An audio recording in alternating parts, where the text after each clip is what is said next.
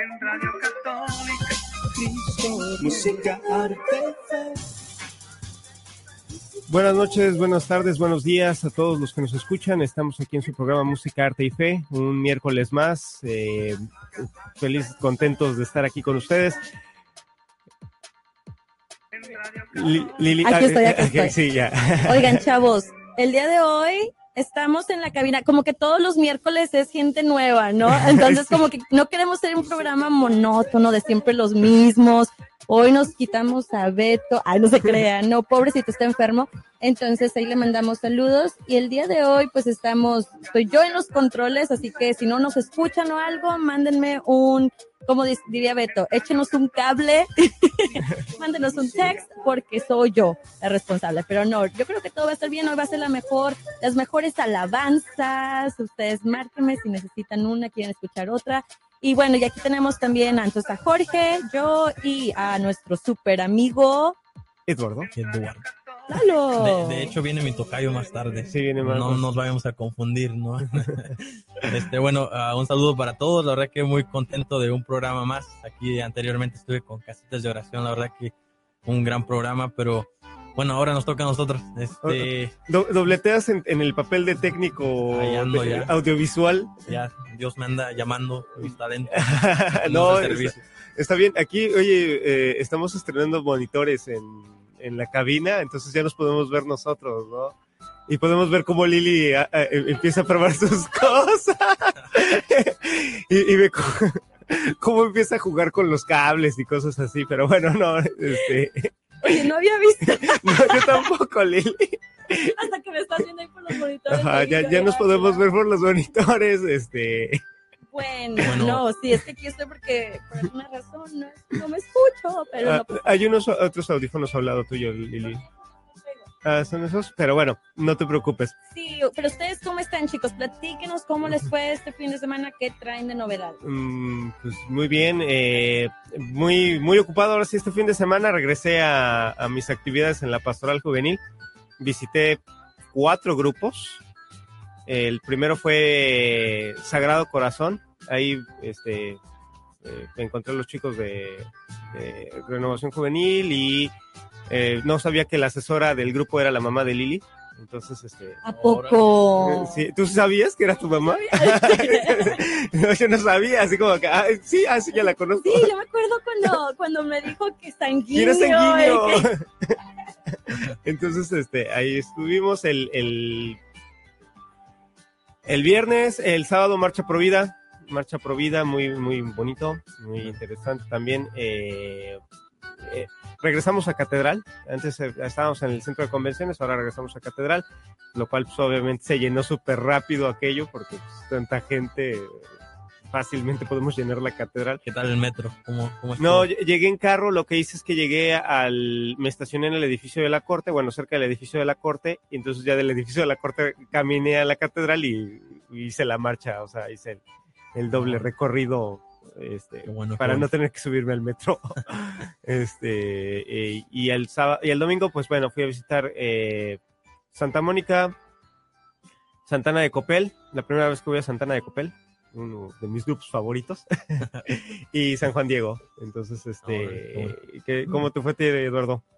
Ahora un, un fin de semana muy, muy chido, muy relajado, este, con mucho trabajo en mi trabajo regular y en mi casa ahí, ahí me andaba inventando cómo hacer mis pisos de cerámica, pero gracias a Dios quedó bien, este, creo que, creo que hay futuro para mí, hay futuro. Eh, En, en la cerámica, ¿qué estás- qué Sí. ¿compraste las, las, las losas o qué? Sí, ya, ya todo ahí hecho, trabajando ahí mi, en, ya ten- tengo como unos seis meses que, que empecé esa remodelación y apenas, este, gracias a Dios me dio un tiempo el sábado en la tarde para, para empezarle ahí como que ando muy motivado en, Ah, en mi casa ahí, pero gracias a Dios, este, bendecido con mucho trabajo ahí en, en el grupo también de, de Juventud para Cristo, un saludo para todos y, y muy contento de, de estar aquí. Ah, Muy bien, muy- oye, ya van a tener Via Crucis, ¿no? Ya. ya- Sí, ya se acerca, creo, el 30 de marzo. 30 de marzo, sí, ya, ya es Viernes Santo y ya están preparando para el Via Crucis. Bueno, esperemos que les vaya muy bien. Sí, para, para la gente que vaya preparando esa fecha, la verdad que nos metemos en nuestro papel. Este, creo que estos últimos tres años que he estado en el grupo, eh, nos hemos enfocado mucho en, en, esa parte de meter en nuestro papel, vivirlo, así seamos soldados, lo, o sea, sí, sí, que, todos, que la todos, gente conecte, todos, que la, la, gente es- conecte con, con lo que, un poquito, ¿no? Lo que pasó a nuestro Señor Jesucristo, pero este, eh, el Jesús que lo representa aquí, sí se lleva sus buenos, este, no, no digas eso. pero bueno, es, No, pero si no, lo hacen muy bonito y, y que es, es este Via Crucis viviente, ¿no? Es Sí, el rezo y, y tam- o sea, la devoción, pero también con, con, con la representación. ¿Y tú, Lili, qué tal tu fin de semana? Ah, pues muy bien también, bien relajadón. Eh, acá con eh, eh, Lalo acá con los pisos y yo limpiando mis pisos. Tú ya no los quieres cambiar, tú los quieres y tener yo ya quisiera que no, no sé, que no hubieran pisos, que nada más se limpiaran solos o qué sé yo. No, pues este, muy padre, pues con la familia. eh, y pues ya en domingo misa y toda ya también checando lo de la información de las escuelas. Entonces, como una información, va a ser el open house en el Buen Pastor de la escuela el 30, eh, creo que, hay martes Sí. y a las nueve en la mañana ahí vamos a andar eh, las mamás que puedan y a las seis y media de la tarde. Eh, entonces, pues, y también creo que en muchas otras, eh, chequen San Pío, también en la escuela de San Pío eh, van a tener el, el open house. Entonces, infórmense si ya quieren inscribir, bueno, obvio, como nos dijo a nuestra amiga Verónica. Verónica, ya es, aunque sea hasta agosto, septiembre, eh, a finales del año, ya hay que ponernos las pilas con nuestros huerquillos porque eh, pues hay lista de espera. Entonces tenemos que, y pues para informarnos, para calificar por acá cualquier tipo de ayuda, si es que calificamos y si no, pues para empezar a ahorrar, ¿no? Sí. Bueno, esperemos que puedas calificar para alguna ayuda, pero sí eh, es importante que ya se vayan apuntando. Este, Y el día de hoy, de hecho, muy padre que tenemos, vamos a tener, de hecho, está en el, en el, en el flyer que pusimos en Facebook, que nos hizo nuestro amigo Omar, que se nos pasó a saludar. Sí, un saludo a Omar y Andrés que no Ah, pudieron Andrés. venir. Andrés, ¿te acuerdas? El chavo que estaba ahí en los controles. Sí, el que, el que, el que siempre le decía yo, ponme música de, de feliz y, nunca- Ajá. y me ponía de triste.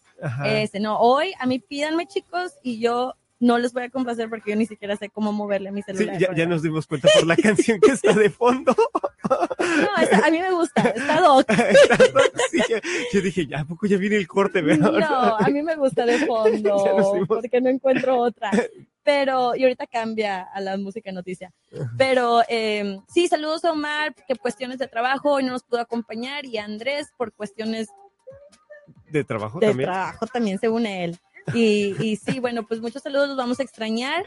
Y pero no, aquí de hecho estamos bien padre cotorreando. ¿Qué nos traes, Lalo? A ver, Eduardo, ¿qué nos Miren, bueno, este, el, la semana pasada, hablando ahí con, con Tobías y Atenas, este, me platicaban de esta encuesta que están preparando. Oye, Taca, hablando con Tobias y Atenas por teléfono, acá, Sí, bien pinkies, pinkies. Ajá, bueno, me, me compartían, me compartían esta nueva encuesta que están haciendo para, ellos andan buscando cómo mejorar la música católica, cómo, cómo pueden ellos llegar un mensaje a, a la gente, cómo ellos pueden conectar. Todas las comunidades son muy diferentes.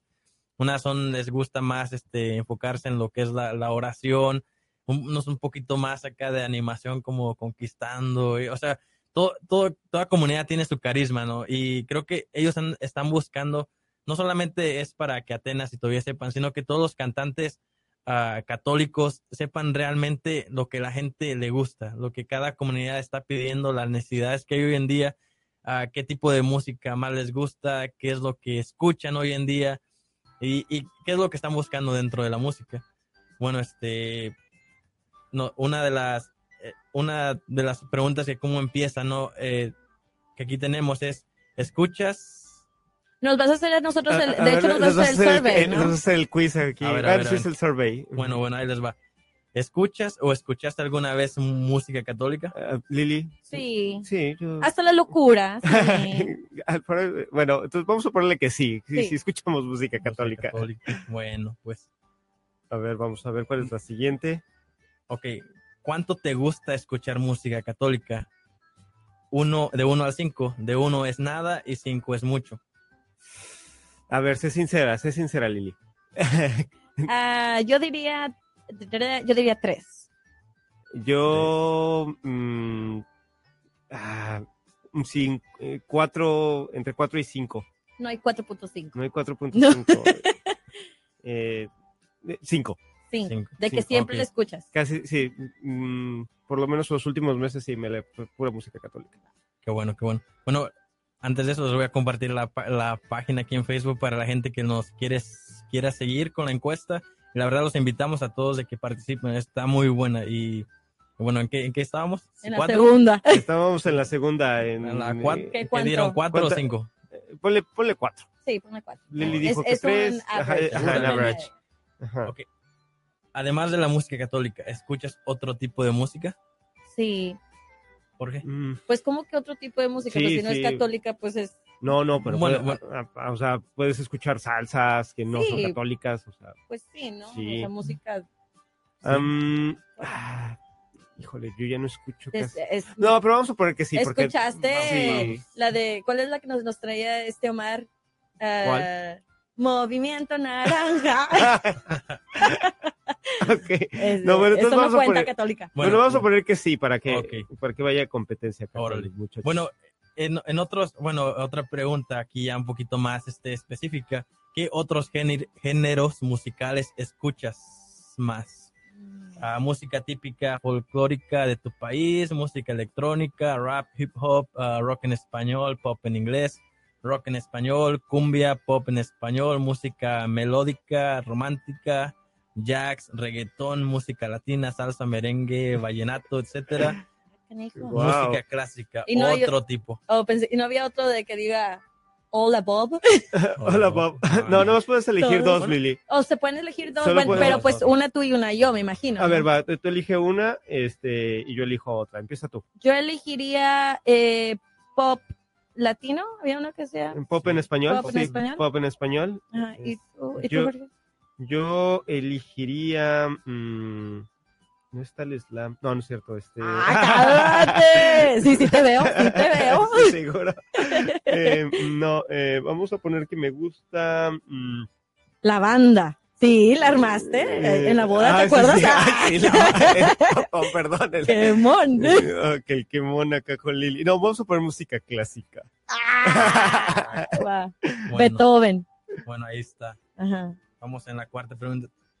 Participar, ¿Participas o participaste alguna vez de un ministerio de música? ¿Sí o no? No, yo nunca, pero yo sé que tú sí, Lili. Sí, Tú pero sí. entonces, ¿qué vamos a No, pues poner? pon la, la de Lili. Pon la ¿Sí? respuesta de Lili. Bueno, la que sigue va a ser la tuya, entonces. Bueno, la siguiente. ¿Cuáles son las tres cara- características que consideras más importantes a la hora de elegir un canto para hacer en tu comunidad? Ay, estuvo muy larga. Ver, ¿Cuáles son las características que qué? ¿Cuáles son las tres características que consideras más importantes a la hora de elegir un canto para hacer en tu comunidad? ¿Y cuáles son las opciones? Bueno, que te que ayude para orar, que la letra sea pro- profunda, que sea ya conocida por la comunidad, que sea fácil de cantar para la comunidad, que sea de acuerdo al contexto de la en el que se utiliza, que sea rico música, musicalmente, que sea fácil de tocar para los músicos, que sea nueva para la comunidad, que sea sencillo, simple, que permita lucir la destreza. de los músicos. Ah, yo diría la última. Ah, no te creas, no. ¿cu- ¿Cuántas opciones tenemos aquí para contestar? Tres. Tres. Yo diría, bueno, sí, yo, yo li, bueno, tú empieza, Jorge, porque ya tú me diste la, la pasada. A ver, eh, mm, me- a mí me gusta la idea de que sea fácil para cantar eh, para la comunidad. Sí, a mí también. Eh, y a mí me gustaría que sea, que sea ya conocida por la comunidad. Me gusta cuando la comunidad participa, es la que está arriba, de la que eligió Jorge. ¿Y tú, Jorge, la última?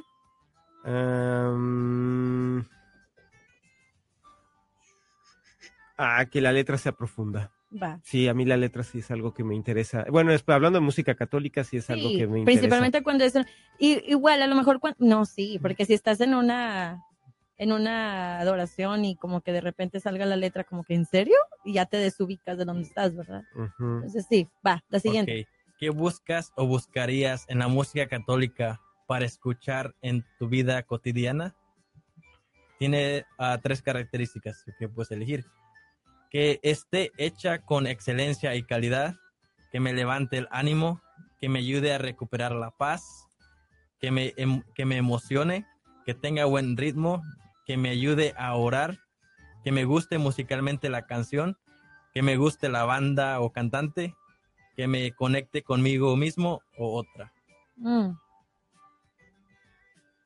A ver, a ver, Lili. ¿Tú o yo? ¿Yo? empieza.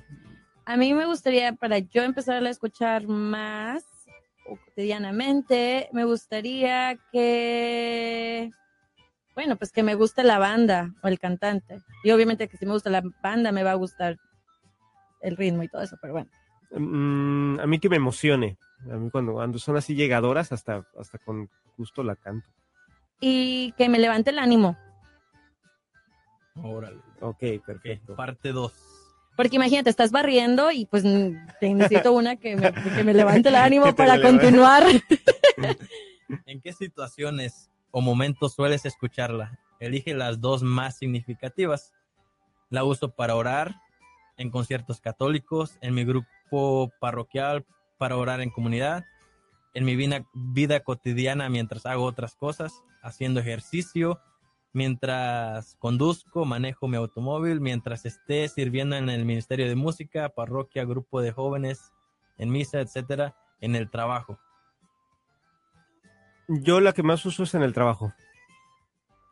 Yo, la, yo diría que mientras estoy sirviendo en el Ministerio de Música. Arriba del trabajo. Mm, ¿Y tú, Jorge?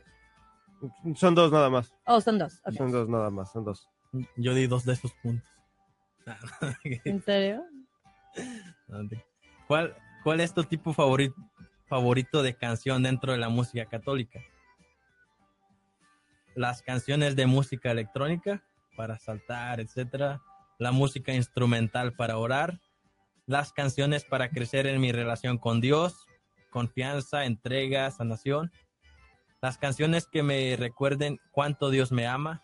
Las canciones para adorar, alabar o exaltar a Dios los a- salmos cantados, las canciones dedicadas a la Virgen María, las canciones dedicadas a la Eucaristía, las canciones que transmiten valores positivos, las canciones que cuentan historias, testimonios, las canciones de música latina, tropical, para bailar, etcétera.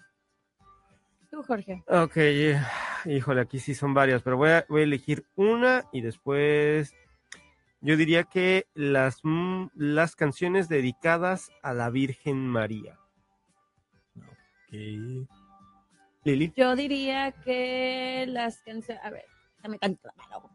Am, a mí me laten las canciones de, mm, de, de- de música latina, tropical, para bailar. Ok.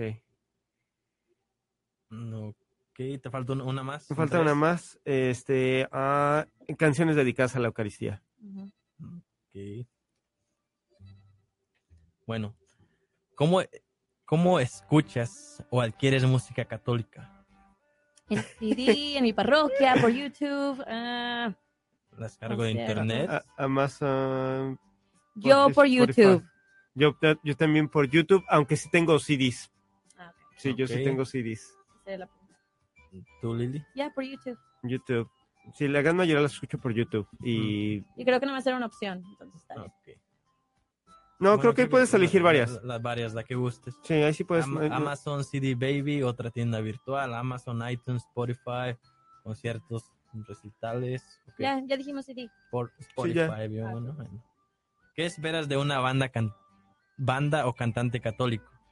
Que su vida sea coherente en lo que predica, que sea juvenil, que tenga trayectoria, que su música esté hecha con excelencia y calidad, que tenga cercanía con la gente, que sea un testimonio de vida para mí, que su música me ayude en mi oración con Jesús, que sus canciones se puedan usar en mi comunidad, que haga temas Pegadizo. pegadizos, que sus canciones sean bonitas. O otra opción. Yo diría la primera. ¿Cuál es la primera? Es que en, en, en mi survey se ve. cuatro opciones. Oh, canijo. Ok, la primera que sea ¿Cuál- auténtica, que, que que sea su vida sea coherente. Ah, ok. Eh, Yo también iba a contestar muy similar, que sea, que sea un testimonio de vida para mí. Ok. Eh, que sea juvenil. La segunda, porque son cuatro. Mm, mm, mm, mm. ¿Falta una? Y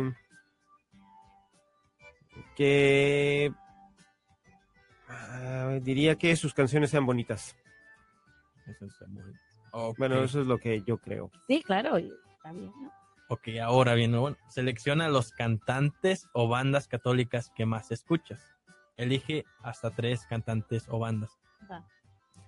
Paulina Rojas, Gesed, Asenet González, Pablo Martínez, Atenas, Martín Valverde, Vuelta en U, Orlando Elizalde, Daniel Poli, John Carlo, Estación Cero, Jorge Morel, Grupo Emanuel, Darwin Lecker, Jesús Cabello, Celinés, Maxi Largi, Siervas, Kenia Moreno, Joan Sánchez, Alfareros, Rodrigo Soto, Esther Hernández, On by Four, Kairi Márquez, Kiki Troya, Shema, hermana Glenda, Jorge, hermana Inés de Jesús, Marco López Lorca, Luis Enrique Escoy, Carlos Omar y Miriam, Carlos y Carito, Luna Aker.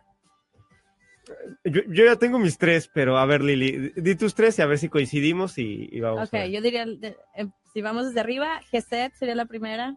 Ok, yo coincido con Gesed, entonces me parece bien. ah, Vuelta en U. Ok. Vuelta No. en U me gusta, pero no es como de mis favoritos. Ah, bueno, ahora tú di los otros dos. Ah, no, a ver, ¿cuál es el, que, el otro que tienes? Pues que el otro no está, que es Banda Huellas. Ese de verdad me la Ah, ¿Lo puedes poner? Sí, bueno, lo, pongo. Lo lo, puedes pones, agregar. amigo, por favor. Pero, Ajá. y luego tú. Eh, Yo ¿cómo? me quedaría con Atenas o con la hermana Glenda. Me Eh, pone complicado si me está escuchando Atenas, entonces... Le doy este, el punto a Atenas. Le doy el punto. si me está escuchando Atenas, este, me quedé con Atenas, ¿eh? no con la hermana Glenda. Y ella sabe que me gusta la hermana Glenda. En una sola palabra, ¿con qué idea o valor asocias a los siguientes músicos católicos?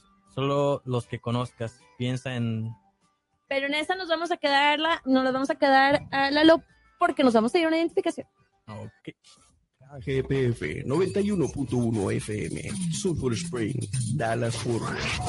La radio misionera 91.1 FM.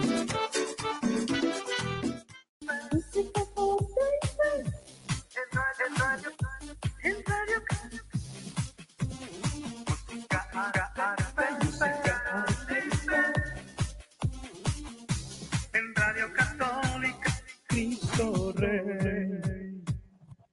Y ya estamos de vuelta en su programa Música, Arte y Fe. Les recordamos los números de cabina que me los acaba de quitar nuestro amigo Jorge. 214-434-3567, 214-434-3567, por si nos quieren llamar en cabina o si nos pueden dejar también mensa- mensaje en, en Facebook, ya nos podemos ver en Facebook, saluden a la cámara. Entonces, no, acá, Lili. a la- Lili. Acá. es que aquí se quiere ver. No, pero es que por eso me vine hasta acá, porque como hoy como que no me arreglé, no me puse maquillaje, aquí traigo, casi me traigo una mascarilla.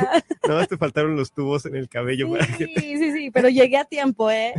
Sí, sí, llegaste Casi, a tiempo, casi. casi. llegaste. Pero bueno, entonces si nos quieren también mandar mensaje en Facebook, Sí. este, Aquí tenemos a nuestro amigo Lalo, que está supervisando nuestra página de Facebook y él va a estarnos aquí interrumpiendo para primero mandar el mensaje, ¿verdad?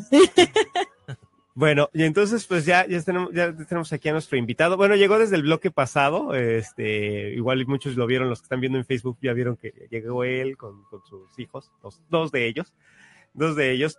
Eh, tenemos el gusto de presentar a Eduardo Carlo. Este, Eduardo, bienvenido. Hijos de Eduardo, también bienvenidos. Por Bienvenidos. tenerlo aquí. Muchas gracias, pues ahí sí que gracias por la invitación, gracias también por todo lo que están haciendo. Veo que este programa de música, arte y fe no solamente están tomando las verdades de la Iglesia Católica, sino cosas que también afectan a, pues, a los jóvenes y que estamos viviendo en el día actual, ¿no? Y pues bueno, es un gusto estar aquí. Eh, como decías, mi nombre es Eduardo Carlo, tenemos una familia, tenemos cinco preciosos niños. Ahorita vienen dos conmigo, mi esposa no pudo venir, pero por lo regular nos gusta de hecho compartir las cosas en familia en la medida de lo posible, porque sentimos que es nuestro llamado Em, por otro lado, sí me llaman a predicación con jóvenes, con matrimonios y a veces también de manera independiente, pero sí eh, siento yo que es el llamado de cada uno de nosotros vivir nuestra vocación. Y la mejor manera de predicar es viviéndolo, así que con el ejemplo. Y sobre todo, bueno, hoy vamos a hablar sobre un tema que es muy importante en el cómo nosotros debemos de transmitir esa espiritualidad. Una espiritualidad que, bueno, eh, Dios nos las ha dado, es una gracia, es un don, es un regalo, pero una espiritualidad que estamos, ahí sí que con la obligación y también con el privilegio de poder transmitirlo a los que tenemos al lado. Entonces, para los que tenemos familia, pues qué hermoso que podamos hacerlo con nuestra pareja, con nuestros hijos. Para los que no y estamos en ese camino y en cuanto a los jóvenes, pues qué bueno, que estemos caminando y encontrando, digamos, que esa vocación, ese llamado que Dios nos da. Entonces, pues es un poquito en cuanto a eso. Yo vengo originalmente de la Ciudad de México, por si ahí escuchan algunos chilangos o escuchan desde allá de México. Este, y ahorita en diciembre precisamente tuvimos la oportunidad de ir por allá entonces, pues ahí sí que también traemos muchas bendiciones de la Basílica de Guadalupe. Y algo que quisiera compartir fue algo muy significativo que fuimos precisamente a la Basílica y uno de los canónigos que son los encargados de la Basílica nos hizo ahí sí que el, honor de llevarnos cerca de donde está la tilma, pero antes de pasar nos dijo, yo tengo, no es cierto, después de pasar nos dijo, yo tengo un mensaje para ustedes, ¿de dónde vienen ustedes? No, pues venimos de Dallas, Texas.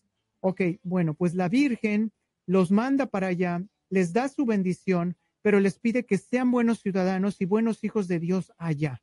Porque muchos a veces vienen aquí con el, ahí sí que el, en anhelo de regresar, o estos son mis terruños, o yo me acuerdo cuando estaba chiquito, y dice, y a veces por eso no están creciendo, no están viviendo donde actualmente los llama Dios. Entonces, el mensaje de la Virgen es que ella va a estar con ustedes, ella le va a dar su bendición, pero si ustedes están allá, por algo están allá. Así que sean bendición donde estén, sean buenos ciudadanos, reconózcanse como ciudadanos americanos, aunque no tengan papeles, eso no importa para Dios. Por el contrario, Él quiere que sean buenas personas, personas que entreguen bendición donde Él los ponga. Entonces, más que todo, ahí sí que fue muy claro en el sentido de que es, es, bueno anhelar, digamos, que nuestros principios, nuestras raíces, nuestras costumbres, pero es también muy bueno el ver en dónde estamos colocados y cómo podemos ser bendición para los demás. Y yo siento que nosotros como jóvenes, como jóvenes hispanos, tenemos, bueno, yo me incluyo, tenemos una gran, este, una gran riqueza que compartir. Por una parte tenemos un, una, sí que toda una, una cultura detrás de nosotros, una cultura hispana que ha estado trabajando, que ha estado luchando, que sí a veces ha sido discriminada y tiene sus dificultades, pero por otro lado estamos dentro de una cultura, una cultura americana, una cultura anglo, que también ha tenido, ahí sí que muy buenos aspectos en el cual es de responsabilidad, de orden, de trabajo, que los ha podido llegar adelante. Y yo creo que la nueva sociedad requiere de nosotros que nosotros podamos hacer esos valores que tenemos de nuestra fe, de nuestra familia, de nuestra cultura, pero a la vez también ver los nuevos valores que nosotros podemos hacer aquí. De tal manera que el día de mañana, como, ahí sí que como ciudadanos responsables, como hijos de Dios, nosotros podemos ser bendición tanto en inglés como en español, ser biculturales y por otro lado, crear una nueva sociedad, una sociedad en la cual nosotros podemos decir, creemos en nuestra fe y la vamos a aplicar, pero también lo vamos a hacer bien, con orden, con respeto y también con, ahí sí que con, con la responsabilidad que, es, que nos da este país.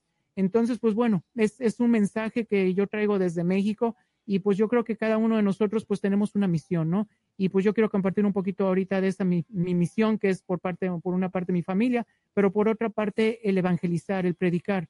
Y como me decía una señora, dice, es que yo no puedo hablar bien como usted para, para ser un buen predicador. Y yo le decía, es que para predicar no se necesita ser muy elocuente o tener muchos títulos o saber muchas cosas. Se necesita ser transparente a la gracia de Dios, al mensaje de Dios. De tal manera que yo no puedo hablarle a su hermano, a su abuelito, a su esposo, a sus hijos, pero usted sí lo puede hacer. Usted sí puede ser un buen evangelizador, un buen profeta en ese aspecto. Entonces, en ese aspecto yo creo que cada uno de nosotros podemos ser buenos evangelizadores, buenos profetas. Nadie es más ni menos, pero es descubrir dónde nos llama ese Dios. Y qué bueno que programas como este puede llegar a muchos lugares, pero también es descubrir que donde yo esté, ahí también el Señor me está llamando para poder ser bendición para los demás. Entonces, pues bueno, pues es empezar con ese llamado y pues descubrir que cada uno de nosotros tenemos un lugar muy especial y el Señor quiere que respondamos a dar esa bendición que Él nos ha dado a través de su gracia. Amén. Amén. Señor Eduardo, ¿y cuándo usted sintió ese llamado? ¿Cuántos años tenía? Platíquenos. Uy, ¿Qué tan joven era? Era más joven de lo que es ahora. Sí, seguramente. No, pues bueno, yo estaba en la Ciudad de México, de hecho yo ya me había graduado, ya estaba trabajando y me invitaron a un retiro de jornadas de vida cristiana, el MJBC. Todo Jesús por María, todo María para Jesús. Y ahí, este, pues ahí sí que recibí prim- mi primer llamado. Yo recuerdo que yo decía, ay, entonces la iglesia no es para viejitos. Ay, entonces la iglesia no es lo que yo pensaba que solamente cuando te morías ibas a ir para allá o solamente un ratito para pasar los fines de semana. ¿Por qué tendremos esa idea? ¿Será por las. Claro. novelas que nos ponemos a ver y siempre- casi siempre las, las que están en, en misa y son las Bueno, viejitas? lo, lo que pasa es que también eh, en muchas comunidades ves a, a las, normalmente a las señoras grandes, eh, son las que van a misa en la tarde, las que rezan el rosario, Las que están todos los días. en ajá, las que misa. están todos los días en misa, y es como un estereotipo que nosotros nos, Nos ponemos en mente. Nuestra sí. abuelita siempre va a misa y los chavos no vamos. Ajá, de hecho, no vamos. Pero ni creo que se puede romper ese paradigma. O sea, Creo que ya, sí, se, sí, o sea, sí. ya ahorita todo, creo que si vamos a misa diaria es... Bueno, por lo menos a- ahí en, en Buen Pastor yo sí he visto que ah, en misa de siete hay, hay chavos. Sí, Entonces, sí, Sí, cómo no. ya- De hecho, es, es, es el llamado que estamos haciendo Ajá. y que estamos haciendo aquí una diferencia. Incluso ahorita que fue a México vi muchas carencias, o sea, un coro que solamente una viejita está cantando por allá, una lectura que solamente una persona está a cargo tanto de la munición como del salmo, como de llevar la ofrenda, como y, y dices, vaya, estas personas están viviendo su fe con tan pocos recursos, tanto humano como material, y nosotros que tenemos tanto. Entonces, cuando tú ves esos ejemplos y que se esfuerzan por vivir su fe, yo creo que también nos despierta la responsabilidad de decir, tenemos mucho y hay que aprovecharlo. Ahí sí que vamos a las iglesias y ahí hay mucho. Te- también están las confesiones. En otros lugares a veces hasta se han cerrado, son muy poquitos porque ya no va la gente. O tenemos la Santa Eucaristía diaria, como comentabas. Entonces, tantas cosas que tenemos. Y también hay otros jóvenes, que eso es importante porque en otras partes a veces dice, pues yo quiero ir, pero si solamente hay viejitos o personas que no están viviendo lo que yo vivo, es difícil que yo viva mi fe. Entonces, qué bueno que hay programas como este o que también las parroquias se están abriendo a eso. Pues qué bueno que hagamos. De hecho, yo fui y ya no están, ya no está movimiento de jornadas de cristiano, ya no hay grupos de jóvenes en esa parroquia y me dio mucha tristeza porque en realidad, pues como que ya no hay renovación, o sea, ya los jóvenes se hicieron adultos, pero ya no hay nuevos jóvenes que ahora estén dispuestos a llevar el evangelio.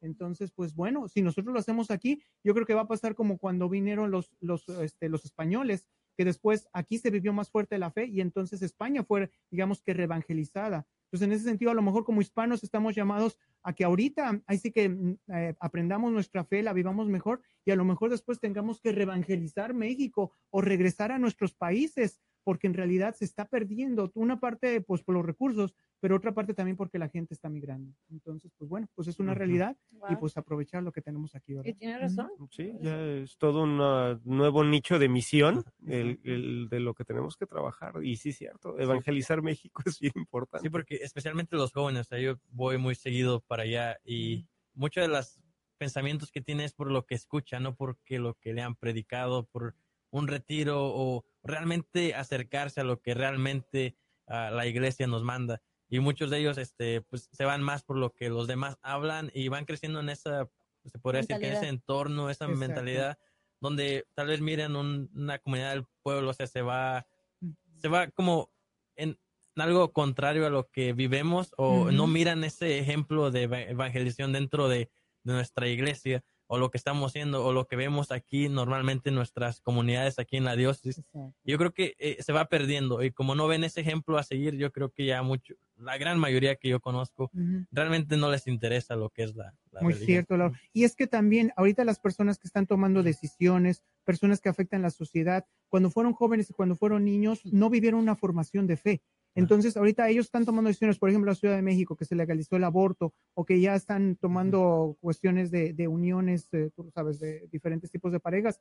Y, y es triste porque eh, si no vivieron la fe, no pueden apreciar, no pueden apreciar una familia, no pueden apreciar el valor de un hombre y una mujer, no pueden apreciar que, en la iglesia se vive una paz, una espiritualidad, y por lo mismo no lo apoyan, no toman decisiones en las cuales se toma en cuenta la iglesia, se toma en cuenta el joven. Y como bien los dicen, los jóvenes ya no están interesados, ya mejor se van a un baile, se van a convivir, se van a hacer otras cosas los fines de semana, en la tarde, y poco a poco se van perdiendo, digamos que van entrando en una rutina que los va llevando, pero también porque los que llevan la comunidad, los que toman decisiones, pues en realidad no tienen esa visión, ¿no? Yo- es importante ver perdón. eso. No, no está bien. Me hubiera imaginado todo lo contrario. Igual porque ustedes tienen, bueno, han, han estado yendo más seguido. Yo cuando voy casi siempre es familia y es muy raro que, de verdad, me, me- me vaya a checar los, los grupos o cosas así. Me encantaría, pero nunca voy con ese tiempo. Eh, pero yo me hubiera imaginado que nosotros recibimos la fe y, y todos esos de ir a misa los domingos, nuestro catecismo, todos esos recuerdos y esos, y esos valores y, y- y es, eso, eso bonito de México y nos lo trajimos para Estados Unidos, pero aparentemente es al revés, es, es aquí cuando de verdad uno crece y luego cuando ves para atrás dices, no, es que, entonces, no sé, es, es, es un poquito como que me sacó un poquito de onda ahorita ese comentario y también cuando am, nuestra amiga Provida, no me acuerdo su nombre ahorita, Eh, Mariana, Mariana, que se fue para allá, para, para, para, para Mérida. Mérida. Mm. y nos decía que había que, que necesitaba mucho, que dice, es que aquí de verdad se necesita ayuda de todo tipo eh, en información, la gente no sabe y yo me quedo en serio, pero pues allá los sacerdotes son súper activos. O sea, yo me acuerdo que todos los seminaristas, o sea, ya ah, todo el mundo participaba en grupos, etcétera, entonces no, se me hace un poquito como que extraño, pero igual tiene, e- e- es, tiene sentido que, que estemos al revés, que Sí. no esté creciendo. Pues México, también ¿verdad? depende del área, mira, por ejemplo, lugares más, este, digamos que menos conflictivos o lugares más de provincia, por así decirlo, conservan más su fe, hay comunidades que siguen haciendo las fiestas patronales, todo ello. Ujú. Pero en la ciudad, donde ahí sí que crece más y sobre todo pues los medios tecnológicos, pues eso van enajenando a la gente si en realidad no, no, no tiene una formación o no tiene una base en los cuales ellos puedan ser fieles. Y yo también siento que también es, es la, la paciencia que Dios nos tiene. Y bueno, yo ahí lo veo también directamente, la paciencia que nuestra Madre Santísima de Guadalupe nos tiene. Porque yo hace seis años fui para allá y yo veía un México muy, muy tenso, porque en ese tiempo fue lo que pasó, que la legalización del aborto, que, que estaban queriendo, luchando por, por sus derechos, este, uniones homosexuales. Y en ese tiempo, entonces, digamos que, que hubo muchas ofensas, muchas ofensas a la iglesia y todo ello. Pero ya después de cierto tiempo, ahorita que regreso, ya incluso hablando con los jóvenes, los jóvenes ya se ven más tranquilos, ya incluso está bien, vamos a casarnos, hombre y mujer, y, y ya como que, como que ha bajado, digamos que esa tensión. Y yo también siento que es la madre que está teniendo paciencia, que digan, bueno, tarde o temprano van a ver que esto no es bueno y, y vamos a seguir adelante, pero pues a cada comunidad le llega su tiempo. Entonces, Sí. pues hay comunidades que ahorita a lo mejor no están por ese camino, pero hay otras que ya lo están haciendo. Y pues bueno, nuestra función es donde estemos, pues ahí a predicar, ¿no? Pero pues bueno, ahí sí que podemos ver todo. Pero a mí me llama mucho la atención eso de que este, aquí tenemos mucho ahorita. Sí. Y eso mucho hay que aprovecharlo, tanto recursos materiales como espiritualidad. Entonces, todas las espiritualidades que estamos viviendo aquí, pues aprovechémoslas porque el día de mañana a lo mejor van a ser muy necesarias para otras personas. Eso es muy cierto. Y, y de hecho, por ejemplo, aquí mismo en Estados Unidos, no crean que el escenario es este perfecto. rosa. No, de hecho, o sea, de- realmente es una, una bendición para nosotros que estamos aquí en Dallas. La verdad es que la, la fe aquí en Dallas sí es muy efervescente y, hay, hay, hay mucha, mucha devoción.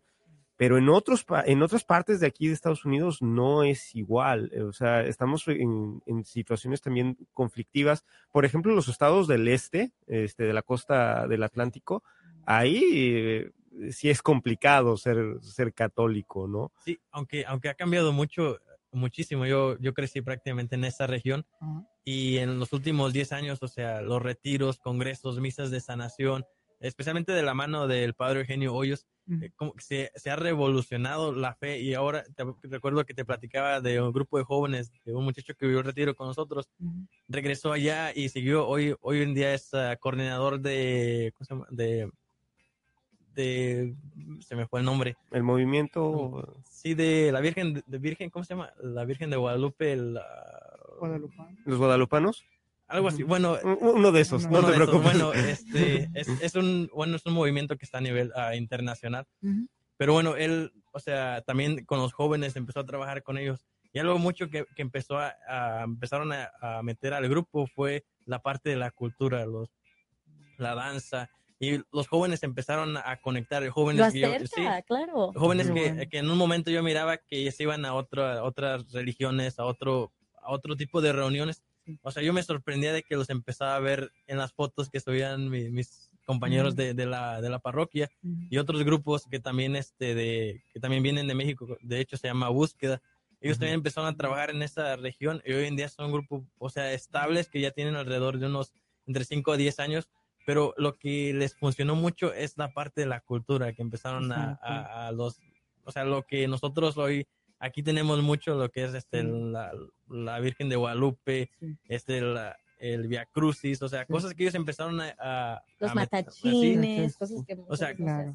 y empezó a traer a la gente y ahora hoy en día lo tienen en, en- en los eventos importantes de la iglesia, ahí están participando y ha cambiado mucho. Ah, de hecho, hace poco el padre Eugenio Hoyos hablaba de esa Mm. parte donde hace unos años dice, había mucha gente que quería salirse de, de la iglesia. Mm. Hoy en día son muchísimos los que están regresando a nuestra iglesia. Ah, y- gloria a y, Dios. Amén. este, Gracias a Dios. e- incluso hab- había una- un problema que había tenido la diócesis de que había personas que venían, vivían, eh, este, según eran católicos, pero a la misma vez estaban capacitándose para ir a predicar a otras iglesias. Mm, Y dice, bueno. ahora esas personas dice, están regresando a nuestra iglesia porque han Claro. encontrado realmente este, la... La verdad. La verdad, ¿no? Sí, sí. No, y qué bueno también porque yo siento que también ahí se rescata o se recuerda, digamos, que nuestra cultura, la cual habíamos olvidado. Y como bien lo decía Jorge, aquí tenemos en el área de Dallas una riqueza muy grande. También siento yo porque somos primera o segunda generación de, de inmigrantes. Pero en otros lugares como Chicago, Los Ángeles, Miami, que ya están viviendo terceras o cuartas generaciones, se ha olvidado. Muchos dicen, yo solamente soy hispano porque tengo un, este, un, ¿cómo se llama? Pues, bueno, algo que me recuerda a mi, mi cultura en mi cuarto y es todo, pero ni siquiera hablo español. Ujú. Y entonces e- es nuevamente volver a eso. Y me decía este Omar Aguilera, que ahorita él ya está trabajando en la Arquidiócesis de Los Ángeles, dice, tenemos un problema grandísimo aquí, porque por una parte ya son terceras, cuartas generaciones y ya no solamente es la fe, sino ya la familia se ha perdido. Entonces tenemos problemas de hijos en foster child, o sea, que están, este, que no están atendidos por sus papás. Tenemos problemas de drogadicción. Tenemos problemas de, de ancianitos que están en los asilos. Tenemos problemas de, de parejas que no se quieren juntar. Y todo eso es porque ya no se está viviendo una familia.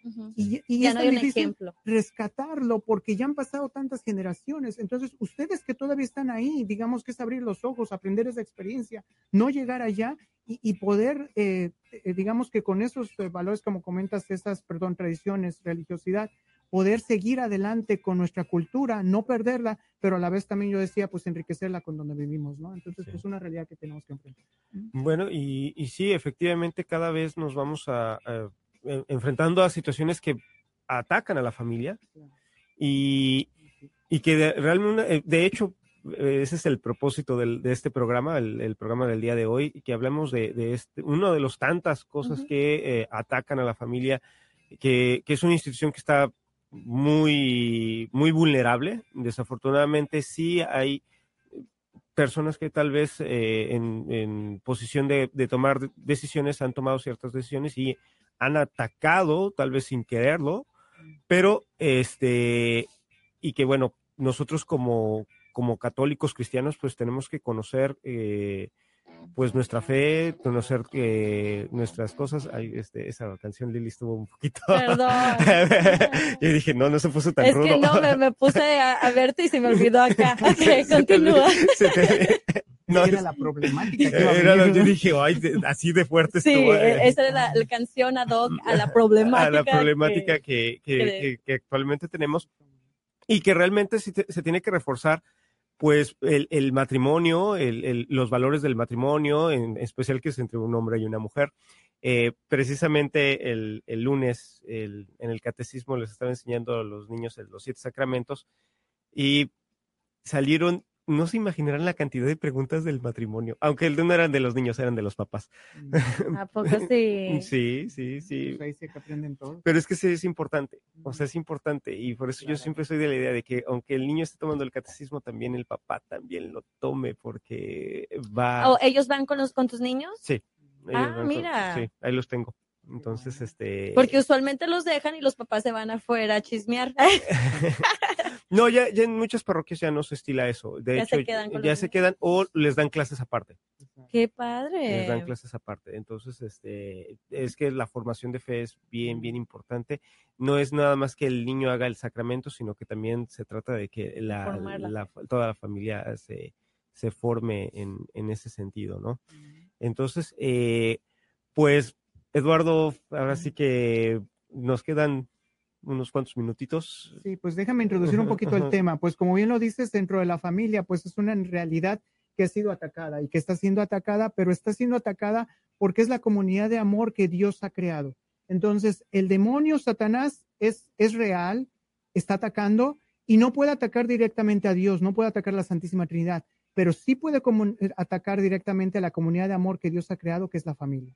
Entonces, en ese sentido, estamos hablando de un ataque directo de Satanás, aunque puedas decir que es la autoridad, que es el joven, que es el nuevo gobierno, pero en realidad Satanás está atrás de ello. ¿Y Satanás qué quiere hacer? Primero que nada, pues quiere quitar, digamos que truncar el plan de Dios. Incluso lo vemos en las Sagradas Escrituras. La primera parte incluso le llama mentiroso a Dios. Y por otro lado, al hombre le genera desconfianza para que no confíe en Dios, que es cuando se da el pecado original. Entonces, dentro de eso, lo que va a hacer dentro de la familia es que quiere dividir la familia y también quiere crear confusión. ¿Y la confusión dónde va a estar? Dentro de la familia, primero que nada, hay un hombre y una mujer.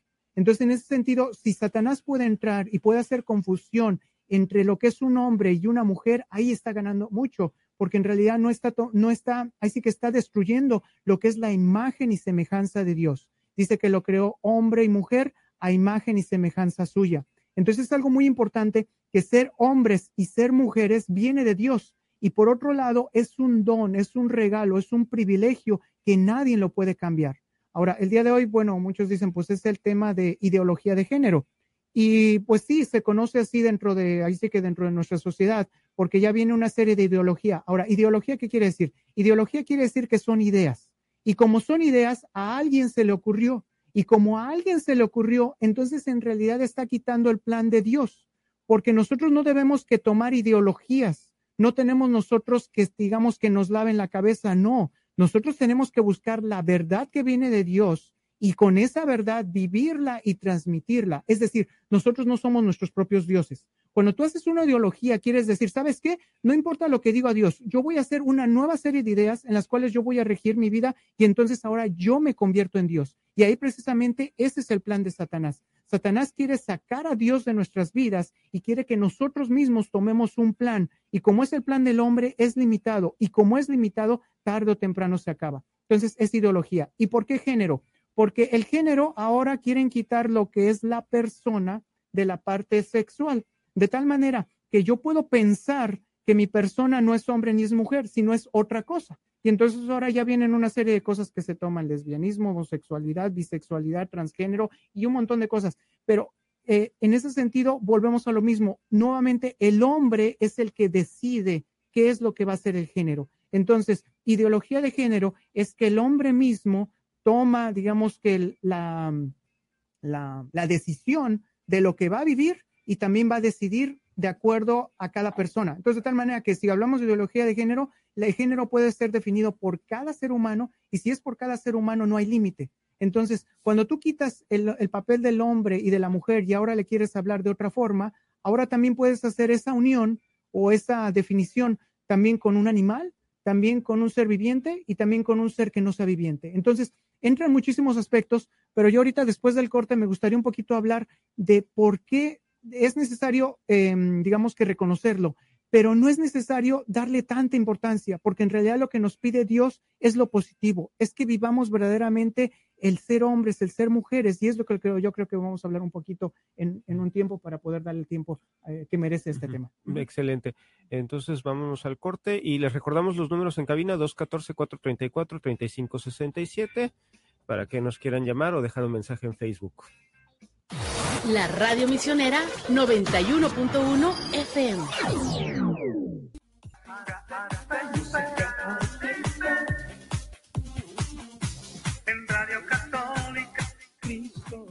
Bueno, ya estamos aquí de vuelta en su programa Música, Arte y Fe. Les recordamos los números en cabina, 214-434-3567, 214-434-3567 y este, estamos aquí con Eduardo Carlo, que nos acompaña con el tema de la ideología de género. Eh, Eduardo, ¿tenemos algún comentario en Facebook? Si nos preguntan que dónde está Beto. Ah, Beto está en su cama, enfermito y Comiendo caldito de caldito pollo. de pollo y esperemos que ya se reponga rápido. Ya, ya lleva tres días en Es cama. la edad, Ya ya, es le dije, bueno, es no, que sí, no puede estar ahí resfriándose, saliendo en estos Ya, fríos. ya le dijimos que no jugara fútbol en la calle y Sí. cosas así, ¿no? Pero no, que no se la, no se tome la, el agua tan, tan fría. tan fría. Sí, sí. No nos Y- escucha. y que, se, y que se tape bien. Bueno, este, Eduardo, nos, eh, pues nos dejaste picados. Bueno. pues vamos a, vamos a continuar y, y, pues a ver qué, qué más nos, nos puedes compartir. Todavía tenemos tiempo, entonces. Muchas eh. Mucho tiempo. Mucho Qué bueno. tiempo tenemos. Qué bueno, porque este tema es bastante extenso, hay mucho material que compartir, pero sí me gustaría que, aunque sean poquitas ideas, pero que quedaran claras, porque eso es importante, sobre todo en la ideología de género. Es importante que nosotros identifiquemos cuando se está dando, de tal manera que cuando nosotros estamos viendo que hay comportamientos que no son adecuados, cuando estamos viendo de que las personas no se están dirigiendo bien hacia, hacia otras personas, como un hombre, como una mujer, identificarlo. No se trata de atacar, no se trata, porque es, ahí sí que es también lo que quiere hacer el enemigo, que nosotros nos polaricemos y digamos, no, todo lo que va en contra de, de este, de hombre y mujer, si no lo defines así, pues ya es del Satanás, es del diablo. No, bueno, puede ser que sí, pero en realidad la mejor manera de hacerlo, como dice la Sagrada Escritura en Romanos 2.20, las cosas de Dios, ahí sí que el, el mal se debe de atacar con el bien, se debe contrarrestar con el bien, no con el mal, no echarle más leña al fuego, por así decirlo. De hecho, por ejemplo, un, un claro ejemplo, en, eh, ya estamos viendo cada vez más que hay personas que, pues ahí sí que tienen comportamientos de homosexualidad y ante eso, ¿qué podemos hacer? Originalmente se atacaba a las personas, las que, personas quedaban heridas, actualmente incluso ya piden sus derechos y entonces ya se empieza a dar una serie de, de dificultades en la sociedad, pero lo que mejor podemos hacer es mostrar el regalo que es ser hombre y mujer. Un ejemplo específico, la otra vez fui con mis niños a una tienda aquí de, de hacer el mandado, hacer así que comprar comida y dentro de los cajeros pues están así que un cajeros que parecen mujeres, ¿no? Así que cajeros parecen cajeras, ¿no? Cajeras. Y este sí, y bueno, y te atienden y todo eso, y pues bueno, pues ahí sí que es velo. Lo, lo último o lo peor que puedo hacer es yo atacarle y decir, ay, mira, y le puedo decir hasta una majadería o le puedo decir una O mala cambiarte palabra. de caja o qué sé yo. Exactamente, o hacer algo así. Pero dije, no, ¿sabes qué? Mire, esta persona originalmente es un hombre y ahorita ella quiere, él quiere comportarse como una mujer. Pero si yo le muestro la riqueza, el valor que es ser hombre, digo, a ver, niños, vengan conmigo. A ver, niños, ¿quién fue el que este, el que me ayudó con esto? ¿Quién fue el que puso las cosas? A ver, tú ayúdame a empacar, a ver, tú ayúdame a esto. Y los abrazo y los quiero y le muestro eso. Digo, te estás perdiendo la bendición de ser padre, te estás pidiendo la bendición de poder abrazar, de poder cuidar, de cuidar, proteger a otra persona. Te estás perdiendo la fuerza que tienes, que Dios te ha dado también en tu cuerpo por, querer tener ahí que hacer algo que no lo eres. Y yo siento que si nosotros ponemos eso y, verdaderamente inspiramos a las personas a ser buenos hombres y mujeres, había mucho menos confusión en la sociedad actual. ¿Y qué es lo que pasa actualmente? que eh, Satanás ha entrado y ha definido directamente de que quiere quitar lo que es la, masculinidad y la feminidad. ¿Y por qué? Eh, en esta semana, en Vida Humana Internacional, sacaron un artículo que se me hizo muy interesante, que dice, ¿por qué Jesús llamó a Dios Padre y por qué eso es importante para la cultura actual? Y aquí habla un poquito de que en realidad ser padre, ser masculino, no en realidad nace con el hombre, sino viene de Dios. Y como viene de Dios, Dios es el que lo define. Entonces Dios ha sido creador, Dios ha sido salvador, Dios ha sido protector. Y todas esas características entran de lo que es ser padre, dentro de lo que es ser masculino. De tal manera que cuando Dios crea al hombre, le da esas características, pero al darle esas características vienen de Él y es para que nosotros aprendamos de Él. Entonces, aquí hay una idea que dice muy claramente, dice, es que Dios ha sido padre y ha sido creador del mundo, pero en ese sentido, lo que nosotros tenemos que aprender de ello es que Dios es padre para que nosotros tengamos esa experiencia de la paternidad humana, de tal manera que no es la experiencia humana de la paternidad lo que hace que llamemos a Dios padre, sino al revés. Dios es padre porque tenemos la experiencia de la paternidad humana. Entonces, ¿esto qué quiere decir? Quiere decir que Dios nos va a poner el ejemplo de lo que es ser un padre, lo que es ser masculino, y nosotros vamos a aprender de ello. Pero cuando el hombre quiere quitar a Dios y cuando el hombre quiere por sí mismo definir lo que es padre, lo pierde. Y como lo pierde, entonces empieza, digamos que a disvariar. Y cuando disvaría, también entonces puede llegar al aspecto femenino, que el aspecto femenino es para cuidar, para proteger, para amar. Hagan de cuenta, como bien dice la Sagrada Escritura, por una parte, el hombre va a ser la cabeza y la mujer va a ser el corazón. Entonces, el hombre está llamado verdaderamente a tomar decisiones, a ser protector, a tomar esas funciones que Dios creador, Dios Padre, primera persona de la Santísima Trinidad tiene, y la mujer, tal vez a lo mejor características que, obviamente que nuestra Madre Santísima, pero por otro lado también el Hijo y también el Espíritu Santo, que son el amor, que son el corazón, que son la redención, que son todo ese cuidado, cariño que Dios tiene para con nosotros. Entonces, en ese sentido, primero se es padre y luego se es madre. Y si es, es ese orden dentro de la familia, trabaja bien, porque el hombre, por ejemplo, una de sus funciones es llevar el sustento a la casa. Si él no lo lleva, entonces la mujer se ve, eh, em, em, así que con esta responsabilidad, se ve obligada a llevar el sustento. Y entonces por llevar el sustento, por tomar ese papel que le correspondía originalmente al hombre, la mujer, digamos, que se ve distraída en su función de cuidar, de proteger, de amar. Y entonces no estamos hablando de un machismo, pero sí estamos hablando de papeles que no estamos haciendo de acuerdo al plan de Dios y por eso nosotros no podemos vivir, experimentar y desarrollar nuestra plenitud a la cual estamos llamados. Hay una frase que mi esposa me dice cuando, cuando, este, cuando digamos que ella se siente amada, protegida y dice, es que yo me realizo como mujer, es que yo me realizo como madre. Y a mí eso me llena mucho porque quiere decir que si yo hago mi papel que me corresponde como padre, yo aprendo de Dios, de cómo cuidar, de cómo proteger, de cómo, digamos, que darle eso que necesita mi hogar como parte masculina, ella como parte femenina se puede enfocar lo que le corresponde y dice, y yo me realizo. Y yo les preguntaría, así que a todos los este, radioescuchas, si ustedes se quieren realizar como personas. Y yo creo que sí, porque cuando nos realizamos somos felices y verdaderamente sentimos que nuestra vida tiene significado. Entonces, a los que hemos sido creados como hombres, como masculino, verdaderamente busquemos cuáles son las características que nos llevan a hacer eso y poco a poco, por experimentar, porque no se nace de la noche a la mañana, podemos desarrollar ese papel de hombres que nos corresponden. Y también a las mujeres les diría lo mismo. Si ustedes a lo mejor se han perdido lo que es ser madre, se han perdido lo que es ser esposa, se han perdido lo que es el ser el corazón de una familia, búsquenlo y dejen a un lado las cosas que a lo mejor las están distrayendo. Por ejemplo, me han preguntado muchas este, jovencitas o, pues ya este, eh, jóvenes que se van a casar, dice, ¿y está mal que yo trabaje? ¿Está mal que yo me realice como doctora, como abogada, como psicóloga? No, no está nada mal, pero no por enfocarte tanto en eso, te pierdas el regalo de ser esposa y de ser madre. Porque yo te diría, aún la directora de Yahoo, que gana creo que 35 millones de dólares al año, ella se va temprano de su trabajo para atender a sus hijos. Y yo creo que el día de mañana que sea abuela, todo lo que le haya dado esa compañía no lo cambiará por el regalo de tener sus nietos y de tener una familia. De la misma manera, yo te diría, si estás trabajando por una profesión, si estás trabajando por una casa, si estás trabajando por un, por un coche, vale la pena eso cambiar por un regalo tan maravilloso que es ser protectora ah, y, y verdaderamente ser un corazón qué es lo que te llama ser como madre. Ahora, como esposos, estamos en lo mismo, pero incluso es nuestra responsabilidad todavía mayor, porque si nosotros no cumplimos con lo que nos corresponde, estamos afectando a otra persona. De tal manera que, por ejemplo, pecados como el aborto, pecados como el divorcio, la mayoría de veces viene originalmente por la falta de responsabilidad de un hombre.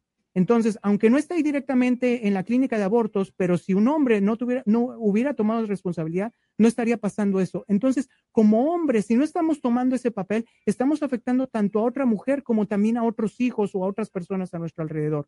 Entonces, ser hombres y ser mujeres es un regalo de Dios, es un don. Pero cuando no lo realizamos como Dios quiere, nosotros afectamos porque se da un pecado y el pecado va en contra de la voluntad de Dios y no es porque Dios nos quiera eh, hacer sentir mal o que no nos desarrollemos. No, es que Dios nos quiere hacer felices, pero para ser felices tenemos que entregar la vida. Y entregar la vida es diferente para un hombre y es diferente para una mujer. Y cuando ustedes entregan la vida como Dios lo quiere, ustedes experimentan una alegría porque para eso fueron hechos. Pero para eso tenemos que reconocer primero que nada que hay un Dios que nos ha creado, que Él tiene un plan, que su plan es más grande que nuestro propio entendimiento y confiar en Él. Y de hecho eso es fe.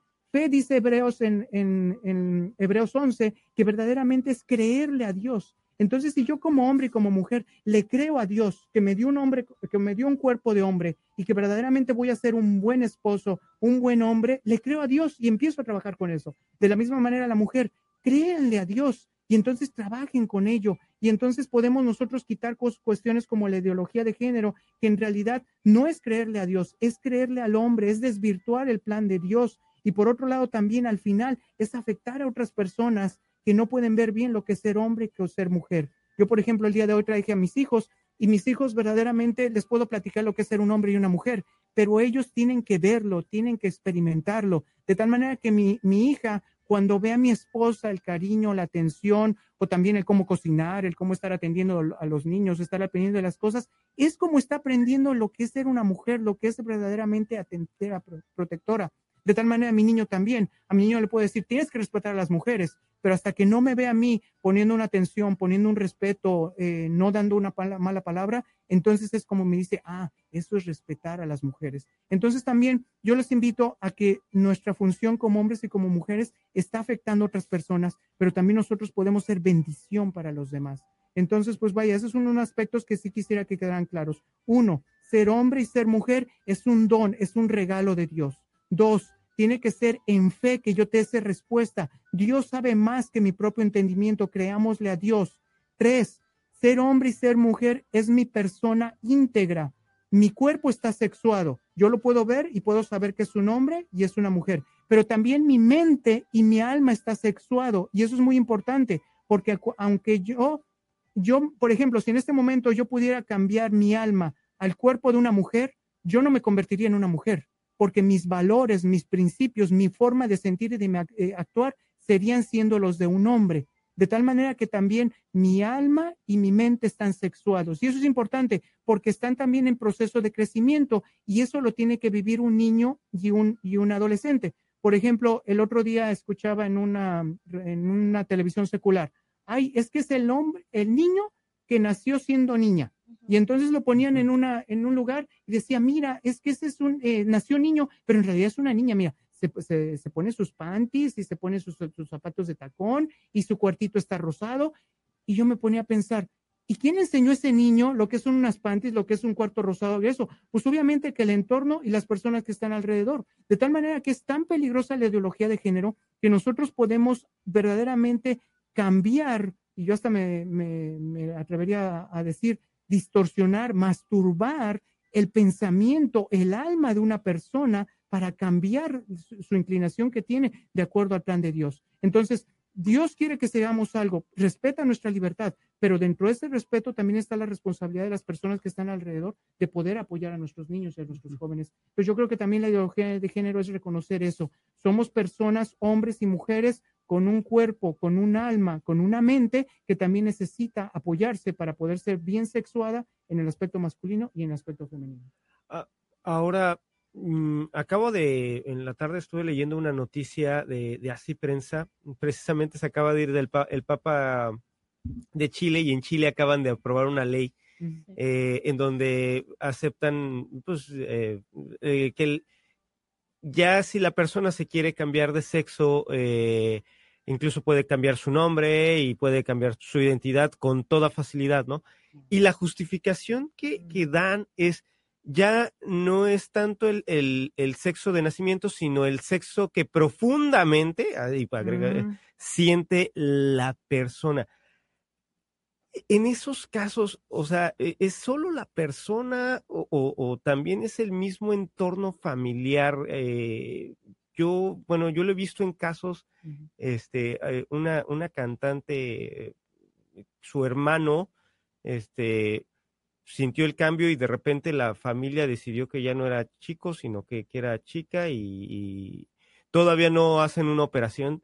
Mm. Este, ay, ¿qué, ¿qué se puede hacer? Y eso me preocupa porque tal vez en un futuro pastoral este, pues tendremos que, que, dar atención de alguna manera a, esta, a estas personas que tuvieron estas situaciones tan, tan traumáticas, ¿no? Mira, por una parte, pues estamos viendo que esto es ideología, porque a alguien se le ocurrió, Sí. a la persona o al entorno, y volvemos a lo mismo. Están quitando el, el papel de Dios y ellos mismos están decidiendo, están actuando como los que toman las decisiones en algo que, que en realidad, bueno, por una parte es reconocer, el hombre fue hecho para Dios y por lo tanto el hombre le, merece obediencia y respeto para Dios. Comentaba con mis niños, escuchaban la radio católica en inglés y me decían, tú no te comes a otra persona, porque esa persona tiene un valor en sí mismo y fue hecho para Dios.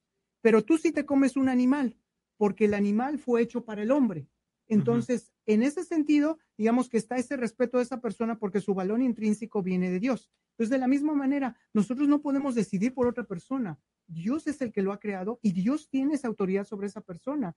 Y, con un animal tal vez lo podemos hacer porque Dios nos ha dado, digamos, que la autoridad sobre eso. Ahora, volviendo a este caso, es necesario por una parte reconocer eso, reconocer que hay una ideología, pero es necesario que la manera que Dios quiere que hagamos, pues es con amor. ¿Y cómo es hacerlo con amor? Primero que nada, con escucha.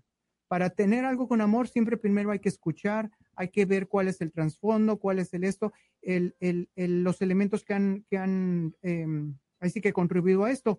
Y hay un, eh, precisamente hay una carta que, que ahorita traía, que hicieron aquí los obispos de los Estados Unidos, que se llama Siempre serán nuestros hijos. Y yo los invito a ver porque precisamente les va a hablar a padres que tienen hijos con inclinación homosexual. ¿Y qué hacer en estos casos? Dice, bueno, primero que, nada está el nombre de la carta. Siempre serán nuestros hijos. Aunque tu hijo tiene una inclinación, aunque una persona tenga esa, siempre será tu hijo. Y por otro lado, este también será hijo de Dios. Entonces, esta carta pastoral está muy bien explicada porque al principio precisamente habla de que hay que aceptar la situación. Hay que verla que la persona tiene una inclin- inclinación. Incluso dice, hay diferentes reacciones ante los papás que están enfrentando eso. Dice, uno es de ira, otro es de aflicción, otro es de temor, otro es de culpabilidad, vergüenza y soledad, otro es de tener un sentido protector de padre y de orgullo hacia él. Entonces, hay diferentes maneras de reaccionar, pero dice, es la primera etapa, porque es una etapa defensiva ante una problemática que no había reconocido. Después de ahí dice, ya que pasa eso, la segunda parte es poder decir ahora sí, objetivamente, cuál es la, la, la situación que esa persona tiene una dignidad intrínseca porque ha sido creada imagen de Dios y bajo eso, entonces se nos llama a que nosotros seamos Cristo para esa persona. Y Cristo lo que quiere es que sea primera persona, una persona que se cuide. Y que se cuide quiere decir que sea célibe. Y célibe quiere decir que, que no vaya, digamos, que a distorsionar el plan de Dios por lo que se cree que es esta persona. En pocas palabras, que tenga una vida de castidad. Y después de ahí dice, con todo respeto, es ayudar a esta persona. Y dice, no lo vas a llevar a una consejería para que inmediatamente cambie su mentalidad, pero sí lo vas a llevar a lugares donde él se sienta amado, porque muchas de estas personas quieren hacer ese cambio porque se sienten rechazadas en el plan original que Dios les ha dado.